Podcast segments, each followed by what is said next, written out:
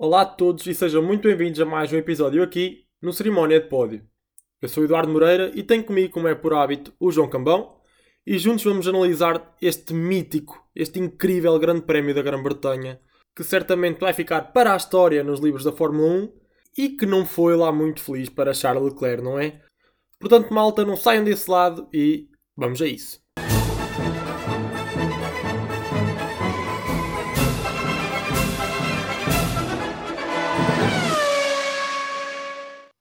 Olá e sejam bem-vindos a mais um episódio do Cerimónia de Pódio. Eu sou o João Cambão e estou aqui com o Eduardo Moreira, como habitualmente, e hoje vamos analisar o, acho que o incrível, o fantástico Grande Prémio da Grã-Bretanha. Foi um grande prémio que vai para os livros da história. Eduardo, o que, é que, que, é que tens a dizer desta grande corrida? Olá a todos, malta. Foi, sem dúvida alguma, o melhor Grande Prémio do ano até agora. E foi como tu disseste, após livros da, da, da, história da Fórmula 1, foi dos melhores de sempre. Eu vi vários comentadores que estão na Fórmula 1 há, há mais de três décadas a acompanhar a modalidade e que disseram que nunca viram um grande prémio tão bom como o que aconteceu em Silverstone este fim de semana. Portanto, foi, foi maravilhoso. Uh, e foi maravilhoso graças ao, ao Aldo, porque o que poderia ter sido uma, uma autêntica desgraça um grande prémio para, esquecer, pelas piores razões, tornou-se num, num GP mítico mesmo. Este é para recordar e, e, sinceramente eu acho que nunca mais me vou esquecer do Grande Prémio Silverstone 2022. Eu acho que no ano passado tivemos um, um campeonato uh, também para nunca mais esquecer, mas nunca tivemos um grande prémio como este Silverstone uh, este ano. Sim, concordo. Acho que a única coisa que podemos dizer que faltou neste grande prémio foi um bocadinho de luta entre os, o Charles Leclerc e o Max Verstappen, que acabaram por andar. O Leclerc andou por lá, mas depois a Ferrari tratou de, ele tirar da luta pela vitória, mas já, já lá iremos. Mas o Max também acabou por ter problemas. Faltou um bocadinho pela luta do, pelos dois candidatos ao título, se bem que agora a luta acabou a ficar um bocadinho mais aberta com o Pérez a aproximar-se e mesmo o, Carlos Sainz. Mas foi como tu disseste, no, no início foi um enorme susto e há sempre aquele momento de, de ansiedade quando as câmaras não mostram o, o, o acidente e o carro acidentado do, do, do Zul, por isso ficámos ali todos um bocadinho preocupados, mas depois vimos que tinha, tinha corrido tudo bem, felizmente. O piloto chinês saiu. É impressionante como é que o piloto chinês saiu completamente ileso, ele já estava de volta ao paddock de, pelo, pelo final da corrida, depois de um acidente daqueles, que, que me deixou preocupado, porque se muita gente falou de como o, como o halo funcionou e e se calhar salvou uma vida, isso é sempre também há, há um, acho que há um bocadinho aquele excesso de que o, que o Al salvou duas vidas neste fim de semana. Acho que tem morrido na Fórmula 1. Tivemos o caso do Bianchi, mas de, é, é muito difícil morrer num lugar destes com Al ou sem Al. Mas de qualquer das formas, o Al foi importantíssimo. E, e, se eu continuo a achar que não é a peça mais bonita num Fórmula 1, já é impossível dizer que, que não faz sentido ou que devemos tirar o Al. Acho que já comprovou em diversos casos que que é essencial para a segurança da, da Fórmula 1. Mas a minha preocupação vai um bocadinho mais, até como publicámos na F1PT e partilhaste na curva 4, foi a estrutura de segurança no topo do monolugar, que falam os brasileiros até chamam o Santo António ou aquele arco de segurança que há por cima, na entrada da ar, por cima, que se deu completamente e foi algo que me deixou um bocadinho preocupado, porque é verdade que o incidente foi alta velocidade, o Alfa Romeo bateu com muita força na, virado ao contrário no, no asfalto, até deixou uma marca no, no asfalto de, de Silverstone. Sim, já não há asfalto em Silverstone, naquela curva. é verdade, vão ter que fazer ali umas obrinhas. Mas deixou-me preocupado porque aquela, aquela zona de proteção permite deixar uma margem ainda bastante grande entre o capacete e o asfalto. E no, com o halo protege o piloto, mas vemos que vai ali o capacete praticamente colado ao asfalto e, e é preocupante. E depois aquele salto para as barreiras ainda, ainda complicou mais a, a situação. Sim, é, foi um acidente verdadeiramente assustador, sinceramente. Acho que o último acidente tão assustador quanto este foi. Foi sem dúvida o do Groja uh, no Bahrein em 2020. Uh, ah, mas a maneira como o carro se vira ao contrário e depois ressalta na gravilha e vai contra, contra a grelha é assustadora. E, e digo já, aqueles fãs que estavam naquela bancada e que não mexeram um pé depois de, vir, de verem um carro daquela velocidade a bater na, na barreira, sim senhor. É preciso ter coragem porque não era eu que ficava ali. Sou, Acho sou que eles franco. tiveram mais vontade de fazer um bom vídeo do que salvarem-se. Sim, os vídeos que aparecem naquela bancada são surreais. Eu hoje, principalmente, vi-se um de um, de um, pronto, de um adepto, mesmo ao pé da grelha, co- com o carro, o carro a bater com uma força na, na grelha, é mesmo surreal. E mais surreal ainda é a maneira como o, Zu sai ileso do, do acidente. Tu dizes que o, que o halo, ok, os monolugares já estão mais seguros hoje em dia, isso acho que é, é indubitável, mas o halo aqui foi preponderante. Eu acho que sem o halo o Zu não estava cá hoje. Eu Sim, acho que Tendo em conta como se deu a parte de cima do monolugar, Exatamente. era, era, era era impossível. preocupante. Era impossível. Hum, e depois a maneira como o carro se, eh, depois resvalda na, na gravilha e salta a barreira de muros é tudo muito estranho. Sou, sou de franco. Mas eu, eu, eu tenho de ser franco. O, o halo, para mim, é a maior e a melhor invenção de sempre na Fórmula 1. E eu acho que isso ficou claríssimo neste fim de semana. Podes imaginar. Foi o Leclerc quando estava na Alfa Romeo. Foi o Hamilton ano passado, em Monza, quando levou com, o- pneu, a roda dianteira do, do Verstappen. Foi o Zu este ano, o Grosjean também no Bahrein. E tu falaste há bocado do, do Roy Nissany, que teve uma paragem, meio que uma paragem cerebral na, forma, na corrida da Fórmula 2, mas não vamos, não vamos falar sobre isso. E que também levou com o carro do, do Algar. E é bom saber que, que na Fórmula 1 se aprende com os, com os maus acontecimentos, com, pronto, com, com a morte do, do Bianchi. É bom saber que a Fórmula 1 aprendeu com esse acidente e que não foi, como é que eu ia dizer, uma, uma perca em vão. A, mor- a morte do Bianchi não foi em vão, porque de facto o halo é, é, é como eu disse, é a melhor invenção de sempre na Fórmula 1 e se na A nível altura de segurança, sim, foi um passo Sim. muito importante. se na altura muitos tinham dúvidas relativamente à estética, à A visibilidade dos estética eu pilotos. continuo a não gostar, isso eu mantenho a minha opinião a 100%. Não fica bem nos carros, mas se eu prefiro que os pilotos estejam vivos, a- acho que é Obviamente. mais importante, não é? Obviamente.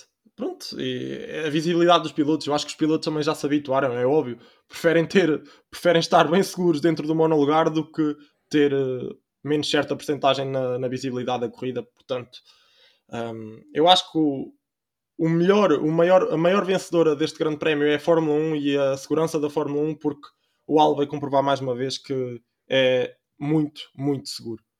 E eu acho que já que estamos a falar neste, neste primeiro início de corrida, que foi absolutamente catastrófico, foi o acidente, tivemos o acidente do Zui e tivemos o, o acidente do Albon. O que aconteceu ao Albon ali? É, primeiro nem, nem pareceu grande acidente, não é? Se Na, na imagem, mas depois vendo com mais atenção ainda bateu forte ali no muro e acho que foi vítima da, da confusão que aconteceu ali. O Gasly tentou ultrapassar pelo meio do Jorge Russell e do, e do Zu, o espaço que havia desapareceu. A culpa não é do Gasly. A culpa não é do Gasly. Não, acho que a culpa não é de ninguém. Tipo, Não o é Gasly arriscou, eu não, não vejo grandes culpados. Não... O Gasly viu ali uma forma de passar. Se o Latifi passou, Sim, sim, ele sim, também sim. poderia passar. O Ru- Russell é que fechou a porta, mas é obviamente, se viu um piloto a passar no meio, eu acho que ele é, é completamente legítimo ele fechar a porta, portanto é um Sim, e até porque ele nem consegue ver bem de onde o Gasly vem. Tipo, a visibilidade sabemos que é complicada, ele não tem noção. Acho que é, é o arranque, tudo pode acontecer. Depois o Albon trava e o Vettel dá-lhe um toque por trás também no meio daquela confusão. Acho que foi. Por acaso podemos falar um bocadinho que não houve penalizações para, para ninguém, mesmo tanto no arranque como na fase final, que houve ultrapassagens por fora da pista, umas defesas um bocadinho para lá do limite.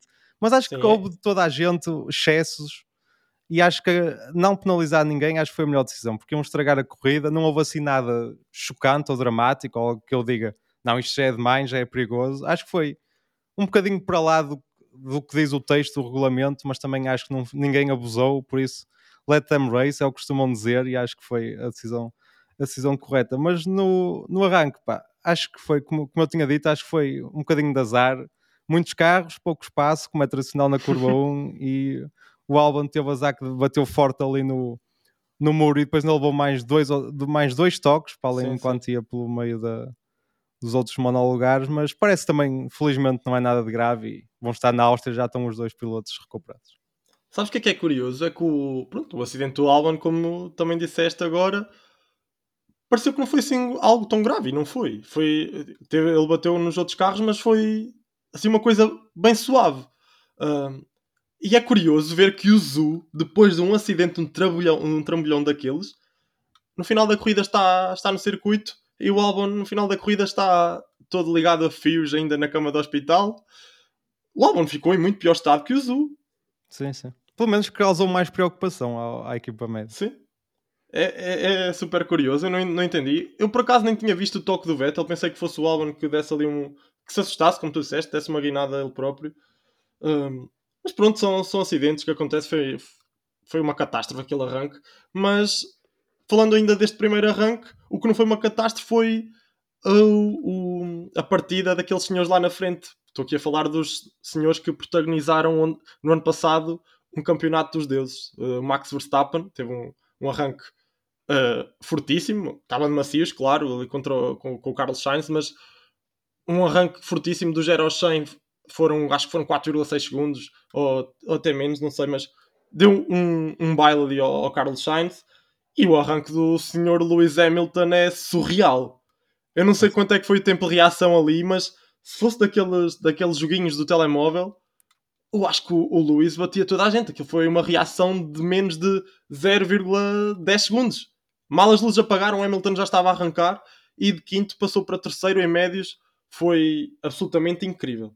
Foi o Hamilton é um piloto fantástico sempre, não é? Não é por acaso sem a sete campeonatos, mas notou-se que ele em casa queria queria fazer um brilharete e ele este fim de semana teve um bocadinho naquele nível que vimos no Brasil o ano passado. Sim. Voltámos a ter esse Lewis e ele este fim de semana foi desde qualificação, corrida, arranque, ele andou sempre ali com a, com a faca nos dentes e não, não perdoou.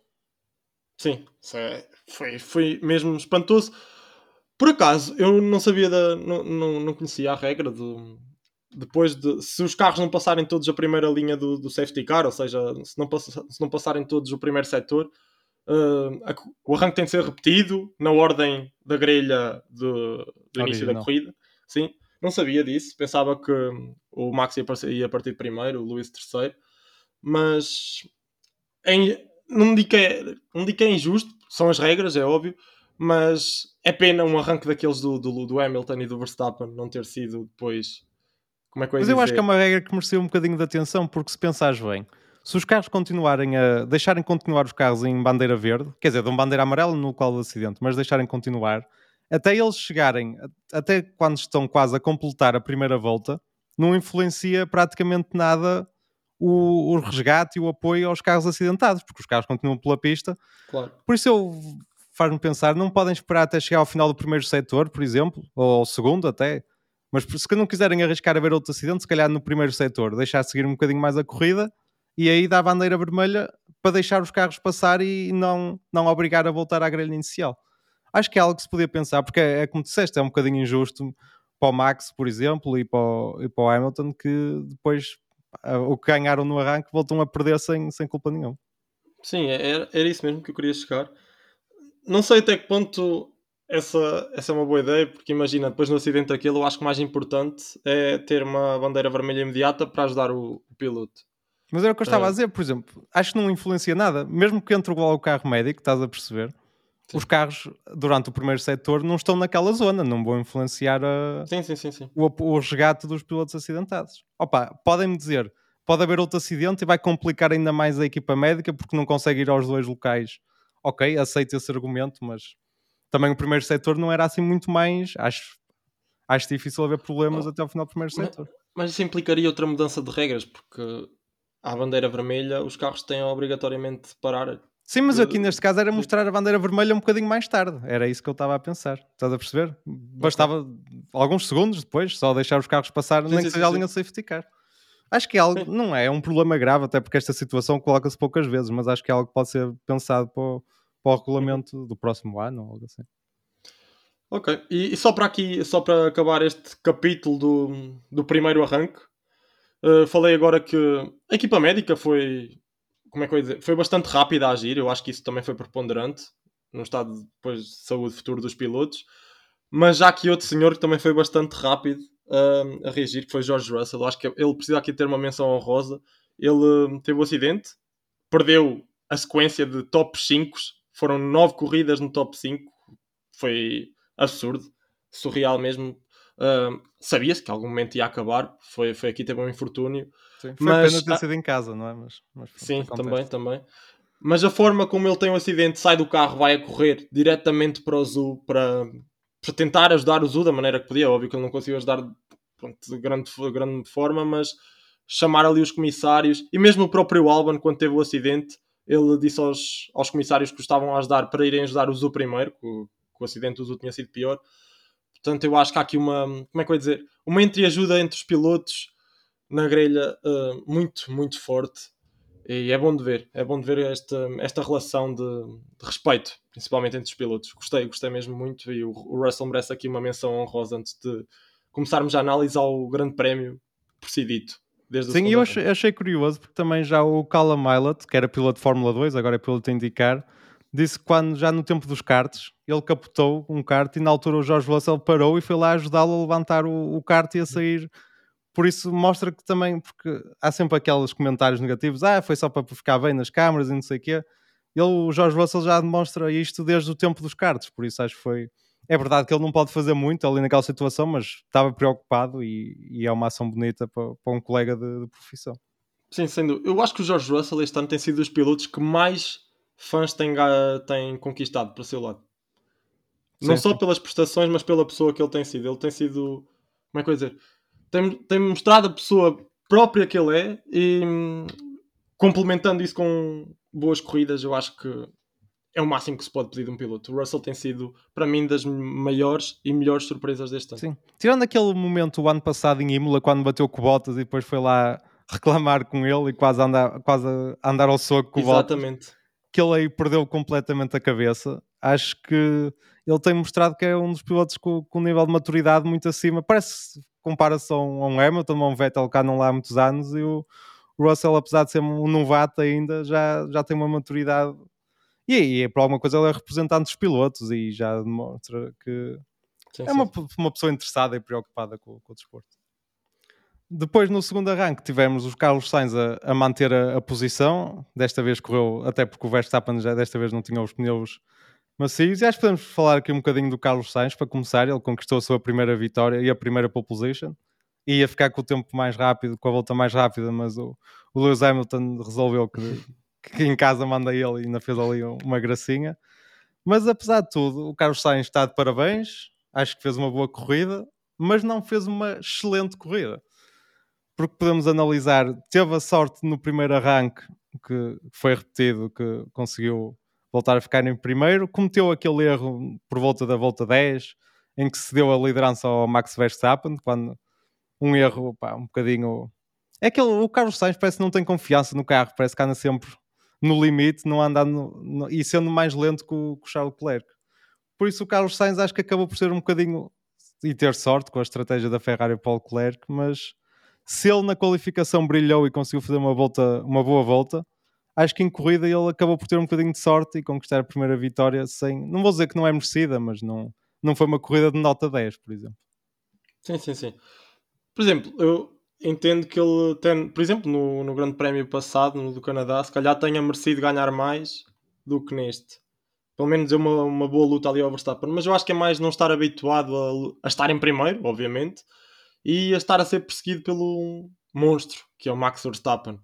E um Verstappen a andar àquele ritmo, uh, ali a perseguir a primeira posição, é óbvio que o Sainz ainda não tem, como é que eu ia dizer, estofo de, de piloto, obviamente ele venceu o primeiro GP, portanto, depois cometeu o erro. Um, mas eu acho que não, não lhe retira o mérito do grande fim de semana que ele teve. É não foi só o grande prémio, foi uma qualificação, foi uma pole position.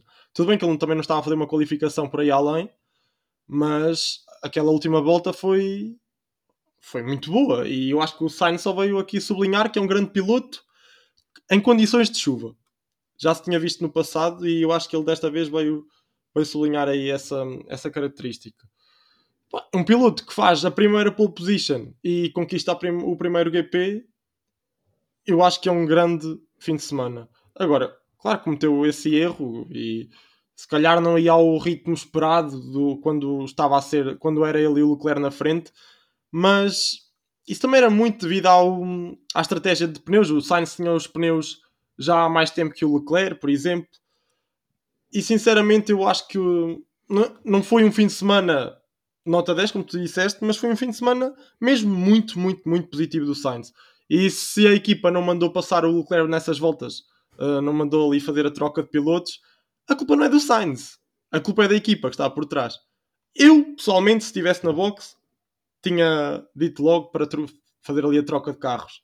E eu acho que podemos já passar aqui para, para aquele momento crasso, que é o momento do, do, do Grande Prémio, da corrida em si, que é quando o Ocon tem problemas no carro um, e pronto, e ativa, e ativa ali o safety car. Faltavam que umas 12 voltas para acabar o GP e a, a, Ferrari uh, manda o Sainz ir às boxes, trocar para macios e mantém o Leclerc em pista em duros. Um, eu, eu, estive a analisar o momento e no momento do, em que o safety car é, é ativado, o Leclerc estava a passar pela curva 15 e a box fica entre a, a curva 15 e a 16, a linha das boxes.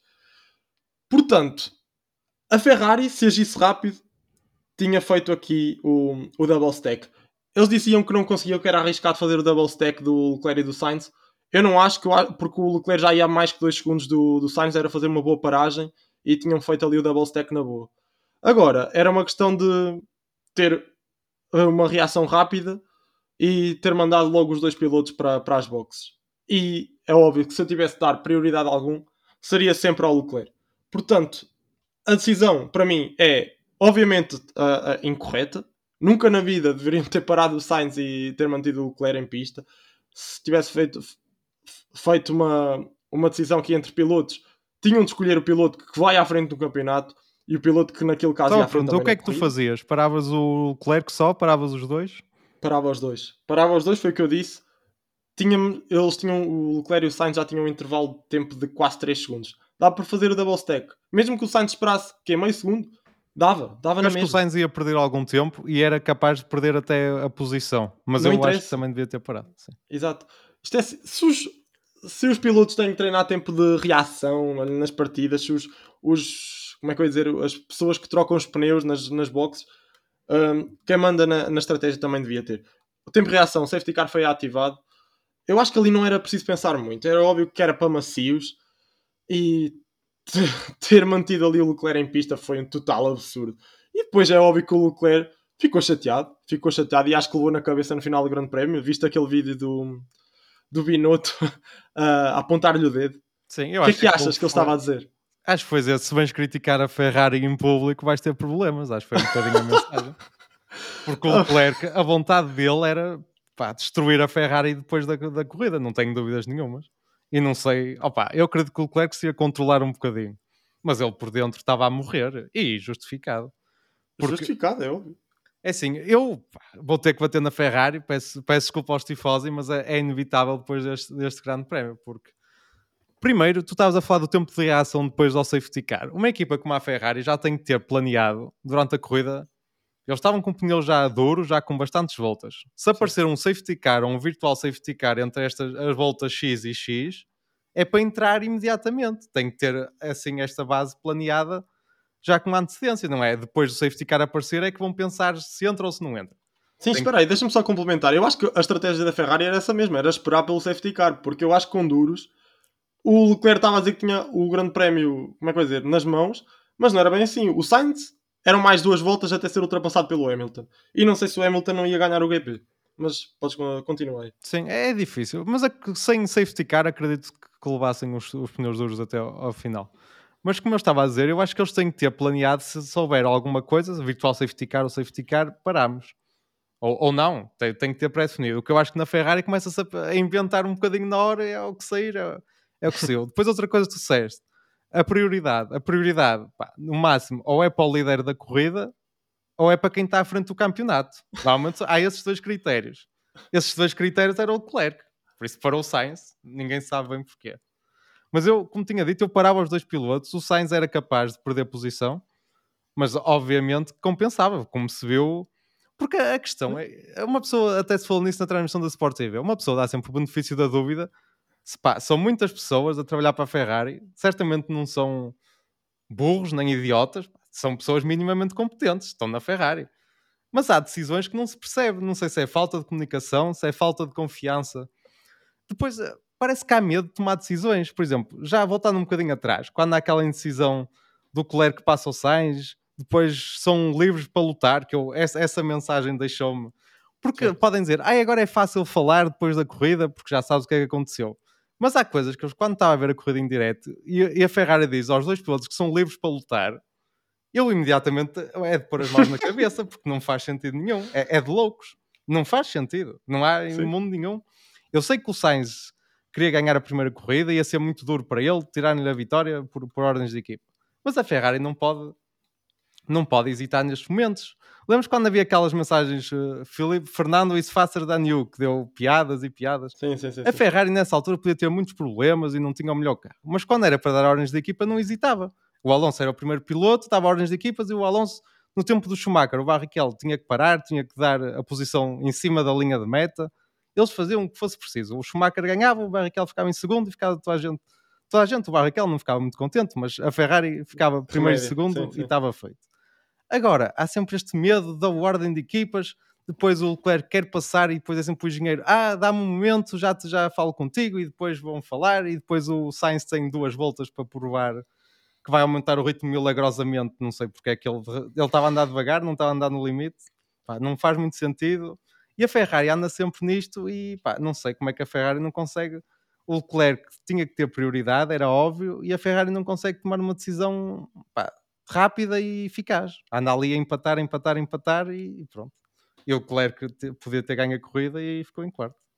Sim, sem dúvida. Foi o que, o que tu disseste. Ali o Sainz melhorar o, o tempo de cada volta era um milagre. Eu, óbvio que toda a gente tem pena do que aconteceu ao Leclerc e, do, e da decisão da equipa, de não deixar o ter passado o Sainz nessa altura. Mas nesse momento, eu também estava. Eu próprio estava com pena do Sainz. Porque o Sainz estava a equipa sempre ali, a, a dar-lhe na cabeça. Sainz, tens que dar mais, tens que melhorar o teu tempo por volta, tens que melhorar, tens o Leclerc atrás. E o Sainz estava sempre estafado, obviamente, da pressão. E, e acredita que seja uma pressão incrível. O Sainz, I'm trying, I'm trying. Estou a fazer, estou a tentar. Um, mas mesmo com voz estafado, eu, o, o, próprio piloto devia estar a dar tudo a não sei quantas voltas. Ele não conseguia dar mais, era impossível. Um, Parece que a Ferrari está à espera que seja o próprio Sainz a dizer pá, não consigo, deixem-no passar. Parece que estão à espera pode, da autorização mas, dele. Mas imagina, depois, passado 10 voltas ou o que foi, quando eles disseram para fazer lá a troca de piloto, a troca de lugares, o Sainz uh, respeitou na hora. Sim. Portanto, a culpa aqui não é nada de nenhuma, mesmo zero do Sainz. É da equipa, é própria e apenas só da equipa. Um, mas é como tu disseste, isto agora pode gerar aqui uma quebra de, como é que eu dizer, de fé, ou sei lá, de mentalidade do Leclerc, de que pode porventura ainda vencer este campeonato. E uma, o Leclerc, uma... acho que é preciso ter noção disto, é a quinta corrida que ele fica fora do pódio consecutivo. Sim. E... É, é complicado. E devem ser as 5, agora estou aqui a pensar cabeça, cabeça quente, mas devem ter sido as 5 por, por causa da Ferrari, ou por causa do carro da Ferrari. Ou... Sim, Nunca não foram as 5, a maioria foi. foi... Sim. Até por se fores ver as poles, ele em poles está impecável. É surreal, é uma, é uma coisa surreal. Pronto, e como eu estava a dizer, uma quebra, uma quebra de fé de que pode vencer o campeonato e pode ser uma quebra hum, na fé do Leclerc relativamente à própria Ferrari. Ele deve sentir-se completamente descredibilizado e não valorizado pela equipa um, ao contrário dos melhores pilotos, como o Max e como o Lewis. Por exemplo, eu trago aqui um exemplo. Um, o Max, no final da corrida, disse que nunca, nunca na corrida colocou em causa que o Jean-Pierre Lambiasi, que é o, o, seu, o seu engenheiro, lhe colocasse a vida em perigo, a vida, como é que eu ia dizer, que ele pudesse ter porventura um acidente por causa dos danos do carro. Ele disse: se o Jean-Pierre me está a dizer que eu posso continuar a corrida, ele nem tinha na cabeça que poderia ter um acidente por causa do, do que aconteceu ao carro, porque tem plena confiança na, na equipa que tem por trás. Agora, será que o Leclerc, eh, depois de tantos e tantas, tantos acontecimentos, com a equipa vai ter essa confiança? Não estou a dizer com o próprio engenheiro dele, mas com toda a organização por trás na Ferrari. Um... Eu acho que há uma comunicação de rádio, acho que responde perfeitamente a isso. No reinício, depois do, safety car no final, quando o, a equipa começa a fazer o Carlos Sainz para deixar 10 carros de distância para o Leclerc ele responde à equipa: stop inventing, parem de inventar. Sim, sim, sim, sim. Quando o piloto começa a, a ouvir o que lhe estão a dizer e diz: parem de inventar, tu vês só. E já o, o Carlos Sainz já sal- salvou a estratégia no Mónaco. E aqui também disse: parem de inventar, porque isso não vai correr bem. E quando é o piloto que está no carro e está a pilotar a altas velocidades, consegue ser o que tem a cabeça mais fria e dizer: parem de inventar, porque vocês só estão a fazer, a dizer coisas. Opa, é estúpido, aquilo é estúpido, vamos Sim, ser sim, sim, sinceros. sim. Estar a deixar vantagem. Depois o Leclerc tinha os pneus duros, não é? O Sainz ia recuperar, só que ia estar pressionado. Não faz sentido nenhum. E pá, quando o piloto é o melhor estratega, é que já era assim no tempo do Vettel. Uma pessoa, as pessoas já, pá, em 2017 e 2018, quando a Ferrari lutou pelo título, é verdade que o Lewis foi muito forte e, e a Mercedes ac- acho que tinha um carro um bocadinho melhor que a Ferrari. A Ferrari começava bem, mas depois a Mercedes recuperava. Mas a Ferrari já comete estes erros. pá, Eu acho que desde que foram campeões da última vez, que eles co- começaram a cometer estes erros sempre, sempre, ano após ano, tendo um carro bom ou um carro mau, a estratégia nunca tem sido fantástica. E nada muda, nada se altera e pá, é complicado perceber como é que uma equipa destas não consegue melhorar a nível de estratégia, porque perde para a Red Bull, perde para a Mercedes e para as outras equipas lá atrás é difícil comparar, mas acho que também perdia para, para mais equipas do, do meio do pelotão. Sim, é, é, é surreal pensar como é que uma equipa com o calibre da Ferrari, é, talvez a equipa com maior notoriedade na, na Fórmula 1, não tem, como é que eu dizer, frieza para pensar. Eu às vezes sinto que decisões. falta um bocadinho uma voz de comando, sinto que há medo de tomar as decisões importantes tipo, na hora, Sim, a vir um Toto Wolff e dizer pá, façam assim. sim, sim. sim Ninguém sim. questiona nada. O Toto Wolff é o chefe de estratégia, não precisa ser o Toto Wolff, porque ele também não interfere em tudo. Mas haver alguém dentro da, da estrutura da Ferrari que diga pá, neste momento aconteceu isto, pá, façam assim. Ninguém hesita, ninguém duvida, fa- pá, fazem assim. Um bocadinho como a Mercedes diz ao Lewis, que ele às vezes tem a certeza que vai correr bem e não sei o quê, e a Mercedes diz, Lewis, vamos parar e tu vais ganhar a corrida. Opa, às vezes corre mal, é verdade, mas pá, 90% das vezes eles dizem isto, o Lewis para, troca de pneus ou fica fora ou qualquer coisa e corre bem, corre como a Mercedes planeou e viu o que ia acontecer. Na Ferrari, é, pá, espera aí que eu já falo contigo. Agora Sim. lutar, depois podes Sim. passar. Pá, não dá. Por muito Não, bom que o carro seja, que é um bocadinho pior que o Red Bull neste momento, acho eu, mas pá, assim não dá. Não, o, o Binotto não é. É um bom. Como é que eu dizer? Um bom engenheiro. Isso é inquestionável. Uh, já fez muito pela Ferrari, mas como time principal não. Mas eu às vezes pergunto-me, é- será o time Uhum. principal? Porque eles já mudaram tantas vezes nos últimos anos, pá, não sei. Mas falta qualquer coisa na estrutura da Ferrari, mas é, é complicado Sim. saber o que. Agora, o Leclerc, depois deste apontar dedos do, do Binotto no final da corrida, depois de ver o que lhe fizeram, e mesmo é curioso, eu depois estive a ver no Instagram, a própria namorada do Leclerc meteu um story, uma, uma história em preto, a dizer que não tinha palavras para o que a Ferrari fez ao, ao Leclerc. Não é só o Leclerc que se deve estar a sentir, eh, como é que eu ia dizer, traído pela própria equipa, é toda, toda a sua família. Ele, é obviamente que isto vai mexer na cabeça dele. Imaginemos, se a Fórmula 1 se o mercado da Fórmula 1 fosse o da NBA, estou aqui a dar o exe- o exemplo da NBA, e se calhar não é o melhor para mim, porque nesta última semana aconteceu uma troca né, da Jante Murray dos meus Spurs. Imagina, se fosse o mercado da Fórmula 1 fosse como o da NBA, o Leclerc pedia troca na hora. Isto é assim. Pronto, dando aqui um exemplo, se calhar mais na, na aura de, de Portugal, o próprio Cristiano Ronaldo pediu agora para sair do, do United depois de se sentir traído pela, pela equipa de não ter feito as melhores contratações. Isto é assim, o Leclerc, depois do que aconteceu, ele tinha toda a legitimidade para pedir para sair da Ferrari. Agora, é claro, ele não tem mais equipas de topo que não sei para, para onde ir. A Mercedes é óbvio que está tá tapado. Esse- Como é que eu ia dizer? A Red Bull é óbvio que queria o Ferrari, queria, queria o Leclerc, mas é tudo muito difícil estas trocas acontecerem na Fórmula 1. Sim, eu não sei há é lugar, ser eu ainda acredito que o, que o Leclerc tem uma grande paixão pela, pela Ferrari e pela marca em si. A Ferrari fez muito por ele. Mas Isso- isso é obviamente que opa, está-lhe a custar e, e essa, a questão é que isto vai acontecendo de forma repetida e nada, nada se altera, nada, nada muda e pá, desanima qualquer um. E, e o campeonato, podia ter relançado o campeonato com uma vitória aqui. Sim. e acho que podemos falar até a seguir do, do problemas que o Max teve, porque o Max pá, foi uma grande corrida, mas podemos agradecer. Podemos agradecer ao Tsunoda termos tido uma grande corrida. Isto está aqui Ah, uma pois. grande volta. Tu Porque- disseste que não houve penalizações, mas o Tsunoda teve uma penalização. Cinco sim, segundos. sim, mas essa aí foi Não há. Foi, Foi o. Tsunoda está completamente à Nora nos últimos dois grandes prémios. Não, não Sim, ele estava continua. a ser muito certinho este ano, mas o, o Tsunoda conseguiu uma proeza. Opa, é difícil a coisa correr-lhe tão mal, porque ele conseguiu pôr o Gasly fora, fora, pronto, com, depois acabou de levar a bandeira preta e laranja, Sim. e conseguiu estragar a corrida do Max Verstappen com os detritos que ficaram em pista, que estragaram o difusor do... Opa, só faltou bater no Pérez a seguir e para fazer o, o jackpot e acertarem todos os pilotos da Red Bull. Foi, pá, foi algo completo. É verdade, teve azar na parte do Verstappen, mas, mas o, o Max ia ganhar a corrida, não vou dizer facilmente, mas acho que ia ser uma vitória tranquila, no mínimo. E, e teve azar. Ele depois parou até porque pensou que era um furo e depois viu que eram os problemas no, no monolugar, mas o Max penso que ia ganhar esta corrida e mesmo o Pérez mostrou quão rápido o Red Bull estava, porque depois de estar praticamente em, em último conseguiu recuperar e, e se ele não perde naquela batalha fantástica a três com o Leclerc, o Hamilton e o, e o Pérez, que foi, opa, foi das melhores batalhas do- dos últimos anos e das últimas décadas até, Sim. que perdeu algum tempo, eu não, pá, mais cinco voltinhas, eu não sei se eu não ia aos Sainz ainda. Também acho que. Eu também acho que sim, sinceramente. Não, não digo que passasse, mas digo que fazia luta ali com, com o Carlos Sainz. Mas falaste dessa luta, eu saltei, eu vibrei, eu gritei como, como nunca, já não me lembrava de, de- de vibrar tanto com, com um grande prémio.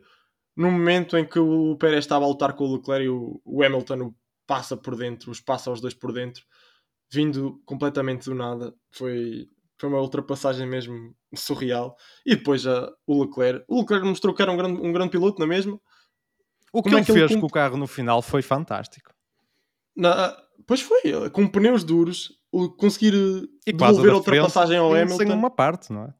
Sim. Estava com danos É, já muito pois, é, é isso. Podemos meter aqui em causa também na, na estratégia da Ferrari, das pits. Eu só lhes dou o benefício da dúvida numa, nu- numa pronto, característica do carro do Leclerc, que era, é isso. Ele não tinha o carro nas melhor- eh, 100% na, como é que eu ia dizer, condições. A asa estava danificada. E isso podia estragar. Sem ser isso, hum, a Ferrari não tem desculpas. Mas E eu, mesmo eu assim, acho eu acho que é uma ele- desculpa ele um bocado esfarrapada. Ele depois do toque, que foi logo no, no recomeço, ele Mostrou fez que muitas voltas e mostrou que era Sim, mais sim. rápido que o Sainz e andou bem Sim, sim, com, carro. Eu ainda pensei se ele ia parar para trocar, mas assim que o via fazer voltas rápidas, quando é mais rápido que o colega de equipa, acho que, acho que não há grandes dúvidas que não é, é não mexer e, e levar o carro até ao final, mas pronto. Mas com os pneus certos, convém. Claro. Mas foi como tu disseste, o Pérez teve um ritmo sensacional. Ele teve que ir às boxes também, depois do, dali da luta com o Leclerc. Teve que ir trocar a asa e fez, cavalgou pela grelha acima. Depois teve a sorte que o safety car ainda chegou ao segundo lugar. Foi, Ah, e foi só, só uma nota aí também nesse recomeço, que o Pérez acabou por ser vítima. Opa, é, é impressionante, tipo, como ele fez um bom arranque, melhor que o do Max, mas o cuidado que ele teve em não atacar o Max. É, Sim. é por isso que o Pérez já assinou o contrato, porque ele é rápido, mas naqueles momentos, quando ele nunca passa o Max num arranque. Se, se pensares bem neste ano, e mesmo no ano passado, não me lembro assim de nenhum caso, ele nunca, ah, ah, nem é passar, é nunca ataca o Max, ele dá sempre espaço, mesmo que isso, Sim, sim, sim. neste caso, o Leclerc teve a oportunidade de o atacar porque ele teve que travar para não, para não atacar o Max. Não é isso. Ele, para não uh, lutar com o Max, ele pode se prejudicar a ele próprio e ele faz isso sem pensar duas vezes. Eu acho que pronto, foi o que aconteceu neste grande prémio com o Leclerc. O Leclerc tem esta, pronto, tem esta característica de atacar muito a- os corretores. E foi, foi também uma luta legítima, pois é óbvio que estragou ali a asa do Pérez, mas o Pérez, pronto, foi como eu disse, tem uma corrida absolutamente fantástica depois disso. Hum, e pronto, eu acho que a luta está aberta. Podia estar mais aberta se o Leclerc, se a estratégia da Ferrari fosse diferente, mas está em aberto. Hum, E agora, está em aberto com a Mercedes também? Acho que pois era isso. Vamos lá ver uh, o que, é que, o que é que, pronto, o que é que nos traz o carro da Ferrari. Se vai haver mais evoluções na Ferrari e na Red Bull. Depois, depois se vê. Mas é isso que eu ia para falar. Agora a época da Mercedes tem outro ânimo. Para mim, a época da Mercedes começou ontem, à ronda 10. Eu concordo em parte, mas também acho que foi um circuito que é favorável ao, ao Mercedes e o Lewis fez uma corrida do outro mundo. E mesmo assim o Mercedes era um bocadinho mais lento que o Red Bull e, e Ferrari, por isso. Opa, já não fazem parte do segundo pelotão, acho que já os podemos até colocar no, no grupo da frente, mas para ganhar corridas, acho que Red Bull e Ferrari ainda têm que ter problemas ou, ou uma estratégia muito boa da Mercedes, porque assim, em velocidade pura, acho que vitórias ainda não dá. Sabes porque é que eu digo isto? Por já, pronto, o Lewis teve uma corrida astronómica. Ele, eu, eu, foi o que eu disse há bocado. Se não houvesse safety car, para mim o Lewis ganhava o GP.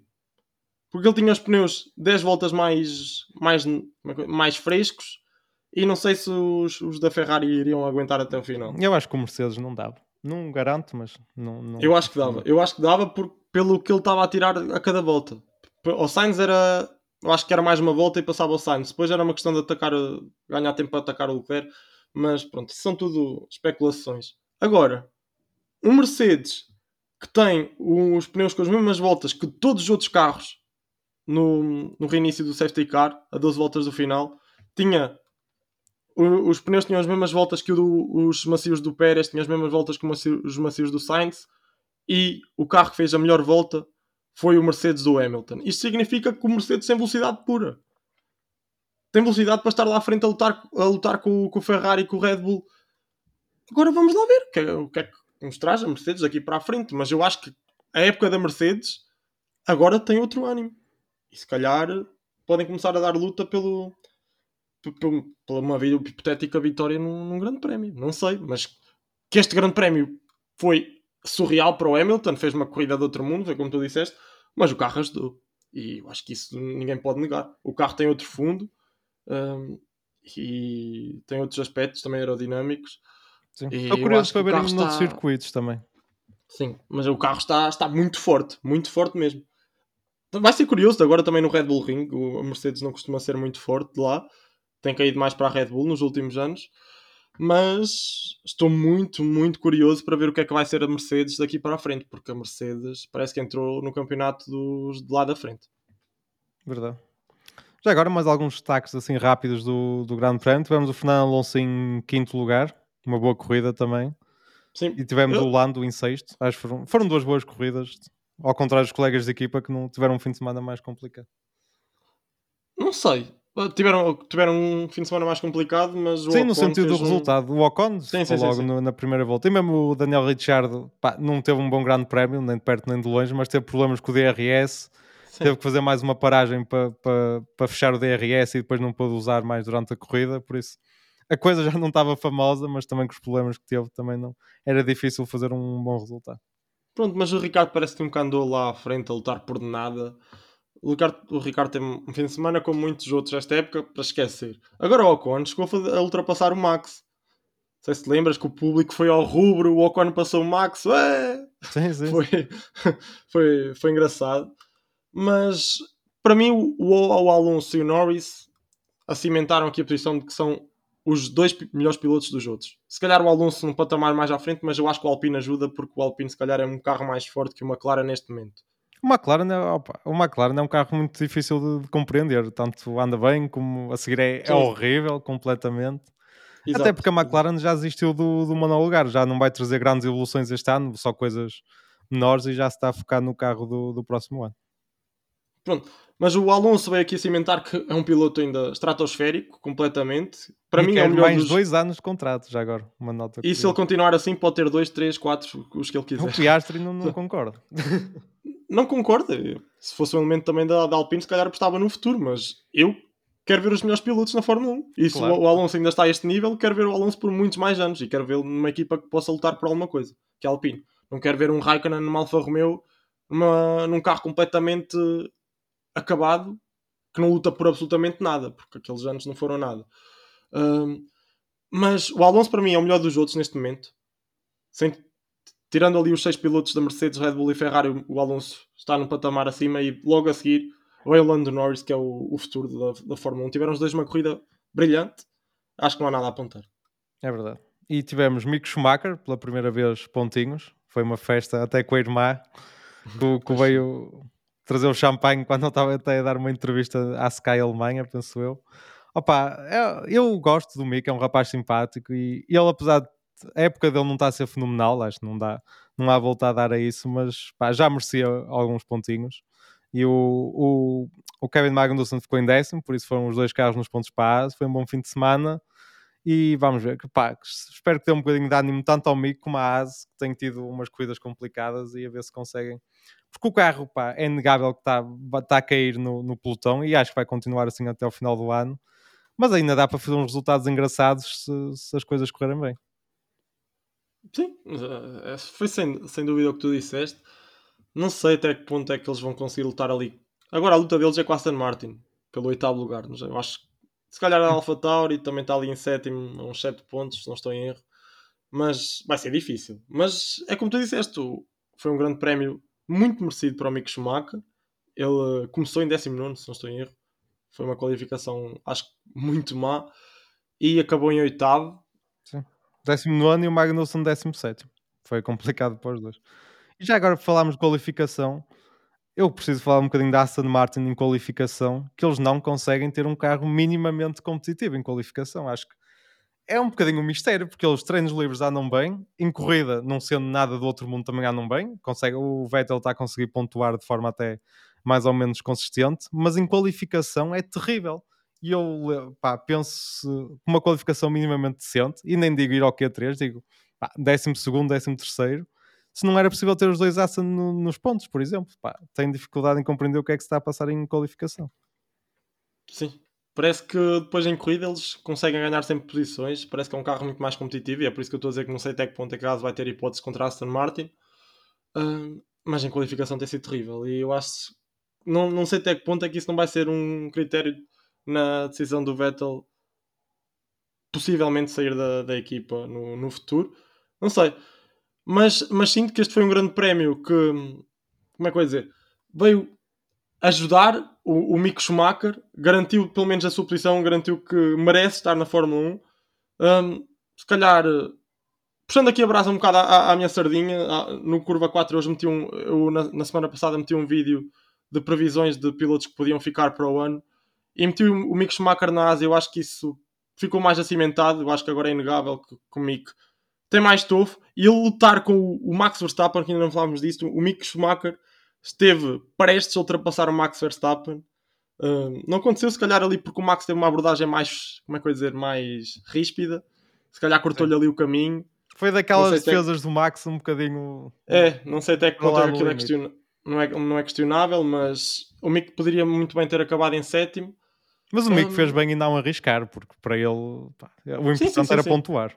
E acho yeah. que foi. Mas o Mick tem uma corrida impecável, irrepreensível. Um, e o Vettel, não sei, ele está muito infeliz na Aston Martin. E eu acho que cada sábado, principalmente, como tu disseste na qualificação, isso é mais visível. Ele. Em, uh, ficámos na Q1 outra vez, o carro não anda. Ele puxa, ele faz o máximo, tira o máximo daquele Aston Martin vês, e o carro comparas com o Lance Stroll, também não é um piloto lento. O Stroll ficou em 20 E ele tira, acho que foi no último grande prémio, tirou um segundo, segundo, Agora aqui neste foi 8 décimas ou algo assim. Sim, sim. E é eliminado ao, ao, dar assim este tempo todo ao colega de equipa. É, é complicado de, de, compreender. É surreal mesmo. É surreal. E parece num grande prémio aqui em que o Vettel, o Vettel fez anos no domingo, não é? E teve uma bela prenda. Apesar do Williams ser dele, sim, andou com o é, Williams, é, o Nigel Mansell. Nigel Mansell. Um carro lindo e com som pá, fantástico também. Sim. É, é para ver e rever mas a qualificação foi para esquecer e a corrida ele fez o que pôde, fez uma corrida também muito boa e eu acho que ele ficou mais contente pelo próprio resultado do Mick Schumacher do que pelo dele próprio. É verdade. Quando és um 4 vezes campeão do mundo, pontuar ou não é um bocadinho indiferente. sim, sim, sim, sim. Ele no Mas... final disse que estava a gritar pelo Mick Schumacher. É, é impressionante a relação que eles têm, mesmo de. É quase de pai para filho. Não estando lá o Michael, infelizmente, o Vettel assumiu um bocadinho esse papel e tem sido um, um grande opa, apoiante e, e, ter um quatro vezes campeão do mundo ali a ajudar-te todos os fins de semana e a torcer por ti e a dar-te dicas, pá, só, só pode ajudar. Mas acho que para terminar temos de falar aqui um bocadinho, pá, temos batido, batido e batido no Latifi, temos que por dar favor. um bocadinho de amor ao Latifi hoje. É, não, olha, este foi o grande prémio perfeito para os pilotos que estavam a ser fortemente questionados pelos mídias, pelos fãs, por toda a gente. Foi o Carlos Sainz na Ferrari, o Mick Schumacher na Haas e o Latifi na Williams. O Latifi eu acho que não tem salvação. O Sainz e o Mick, pronto, cimentam aqui um bocado a sua posição na Fórmula 1. Mas o Latifi, uma Q3, Não é para, não é para qualquer uma, Q3, primeira Q3, Q3 da carreira. Sem, com o carro antigo, sem atualização. É isso, com o carro que não tem evoluções. Um, como é que eu ia dizer? O Latifi é um vencedor deste grande prémio, não foi aos pontos, mas também muito por culpa do, do carro. O carro Tem o carro é, nos dois. E ele andou ali muito tempo em sétimo, oitavo. Em oitavo acho que fez sim, o que sim. dava com, com o Williams. Sim. Um, mas qualificar-se em décimo com um carro sem evoluções é, é de louvar.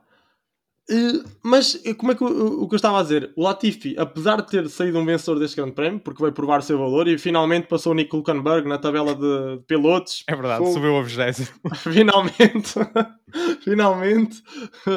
mas também o vejo a sair um bocado como perdedor deste GP. Porquê? Porque depois do acidente do Albon no início, um, parece que a Williams está aqui com falta de, de componentes. E a Williams vai ter que usar esses componentes no carro do Albon agora.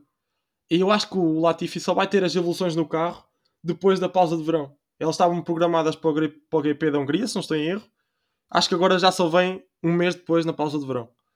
Portanto, ele saiu vencedor deste GP, mas tem aqui uns quantos pontos de interrogação, porque ter um carro ainda sem evoluções mais não sei quantos, são quatro grandes prémios ainda, ou três, não, não tenho São todos grandes prémios na Europa, por isso há mais facilidade de trazer evoluções, vamos, ver, mas também estávamos aqui a, a, brincar um bocadinho, mas o Latifi fez uma boa corrida agora, se isso vai mudar alguma coisa no futuro dele, eu acho que não, e, e se ele ficar na Williams vai ser por, pela mesma questão que está lá agora, não é? Vai ser pelos apoios que traz, mas... Mas é assim, muitas vezes falámos, o Latifi não é bom piloto, o Stroll está lá porque é filho de quem é, mas quem está na Fórmula 1 são bons pilotos. Muito bons pilotos, até, podemos dizer. E este, apesar... Mazepin? Sim, mas mesmo Mazepin pá, conduz melhor do que alguma vez 90% das pessoas do mundo queriam um piloto. Ah, do que eu de certeza, mas não era bom piloto. Pá. Pronto, mas apesar de tudo são bons pilotos e pá, reuniram-se ali as condições perfeitas e, e fez uma, uma boa corrida e pá, se acho que no final do ano vai sair, vai, mas pá, dar mérito e foi uma boa corrida e opa, é bom vê-lo a ter um bocadinho de sucesso. Porque, como já disse, o Latifi, não sendo o melhor piloto, parece ser um gajo simpático, por isso. Sim, gajo nada, nada a dizer. Uma pessoa até fica feliz, sinceramente, ver é, o Latifi sim, sim, na Q3. Uma pessoa fica mesmo contente. Eu acho que para acabar, tem aqui uma notazinha final, que é, é uma, uma simples frase. Que é, circuitos tradicionais são os melhores. Ponto. E tenho que agradecer aqui a Silverstone, o grande, a grande corrida que tivemos. E com isto, quero mais uma vez dizer que Spa não pode sair do calendário, mas isso está cada vez mais difícil, não é? É verdade. Acho que depois, primeiro tivemos aqui em festa um bocadinho a falar de um grande prémio fantástico, mas hoje na, na segunda-feira, por alguns meios de comunicação neerlandeses, começou-se a falar do, do calendário provisório da Fórmula 1 para, para 2023 e está prevista a temporada começar a 5 de março no Bahrein e depois 23 ou 24 corridas, dependendo do Grande Prémio da China, que ainda há muitos problemas lá com, com o Covid, e depois Bélgica e França, em princípio, vão sair do, do calendário, África do Sul deverá fazer parte, e Las Vegas a 18 de novembro, sendo que Spa tem aqui um bocadinho. Temos o caso da China, que pode dar aqui um bocadinho de, de abertura de esperança para ter Spa no calendário, ou mesmo a África do Sul, que apesar de estar no calendário provisório. Atenção que nada disto é oficial, é tudo, fala-se que, diz que. Mas pá, a África do Sul e, e, o problema da China podem dar um bocadinho de esperança para ter SPA, mas parece mesmo se tivermos SPA no próximo ano, no outro já, certo, pá, acho complicado continuar a haver problemas na China por causa do Covid e acho que é uma questão de tempo para SPA sair do calendário, infelizmente. Muito, muito infelizmente, porque é, Silverstone, Spa, como é que eu ia dizer? Monza. Gil, Gil Villeneuve, Monza, são tudo Suzuka. São de circuitos que não podem sair. Não, não podem. Os fãs gostam, uh, são bons para a competição. Acho que são circuitos que não. Acho agora uma nota: o Mónaco deverá continuar, pelo menos é o, é o que se vai falando. Sim, mas eu sinceramente, pronto, tu és muito a favor da continuação do, do Mónaco, eu se calhar já nem tanto. Mas eu preferi o Spa a Mónaco, digo-te. Pois, é, era aí. eu, quer dizer, eu ponho dizer. Spa à frente de todos. Porque fala-se também cá, para, mais do que o dinheiro, há alguns problemas de Spa com a organização. Acessos são muito complicados. Tivemos, por exemplo, não é aquela festa, eh, não há aquele glamour à volta do circuito como há noutros. Por exemplo, Zandvoort, que a pista não é assim nada de, de fantástico, mas a, a, festa que há em volta do, do, do, circuito, festivais, os acessos são fantásticos. É, pá, acho que é. Infe... Como é que eu ia dizer? Olhando para a corrida em si, não é tão bom, mas a, festa cá à volta é, é melhor sim. em Zandvoort sim, e é por sim, isso que Zandvoort acaba por ter um lugar mais, mais garantido. Mas opa, isto não é o Campeonato do Mundo de Fórmula 1, é sobre corridas e corridas em Spa é, é do melhor que temos ao longo do ano. Sim. Não tenho mais nada a acrescentar a isso mesmo. E eu acho que podemos terminar aqui o, o, episódio de hoje, se calhar dar uma nota para a próxima corrida, que é daqui a menos de uma semana, né? não temos intervalo para a próxima corrida, que é em Áustria, ronda 11 do calendário de Fórmula 1. Perspectivas? Tem sido um circuito Red Bull, não é? Uh, o que é que vamos ver? Se calhar pá, Paul Ferrari e a Red Bull ganham outra vez? Não sei. é isso que tem dado o campeonato. Este fim de semana temos também corrida sprint, por isso voltámos a ter um bocadinho aqui de um, espírito diferente. Não é que eu aprecie muito, mas vamos ver o que é, o que, é que nos traz. Opa, eu gosto do circuito Red Bull Ring, costuma dar boas ultrapassagens, costuma dar corridas animadas. Vamos ver. Vamos. Como falámos da Mercedes, também estou curioso para ver o que é que vão fazer. Acho que vai ser uma boa corrida. E estes monolugares, mais uma vez, também estão a provar que são pá, para lutas ali lado a lado, são fantásticos. Sim, eu também concordo contigo. É um circuito mais Red Bull, foi comprovado ao longo dos anos. Parece que no ano passado se tornou entediante, porque tivemos duas corridas no, no Red Bull Ring seguidas. Foi o Grande Prémio da, da Estíria e o Grande Prémio de Áustria. Mas no passado, uh, o Red Bull Ring comprovou que é um circuito que traz boas corridas. Um, e é como tu disseste, olha, sinceramente é pelo Ferrari Vitória Red Bull. Vamos lá ver, não, mas eu estou à espera que a Red Bull saia vencedora de, da Áustria. E como tu disseste, falaste das festas de Zandvoort, a Áustria é outro circuito que Spielberg, é outro circuito que costuma trazer também uma, uma grande festa à sua volta. E... Sim, sim, ainda hoje vi notícias que fala-se de uma enchente de 60 mil holande... uh, neerlandeses, neste caso. Vai ser uma loucura atrás do Max. Sim, se o Max, olha, saiu de um grande prémio onde não era nada acarinhado pelos fãs, ouviu bus a torto e a direito, eu acho que agora este grande prémio em Spielberg vai, vai compensar. Verdade. A 100%. Sim, e nós cá estaremos, não é? Na, na próxima segunda-feira para analisar todas as incidências do, do grande prémio. Sim. Portanto, malta, até à próxima, até para a semana. Grande abraço. Grande abraço.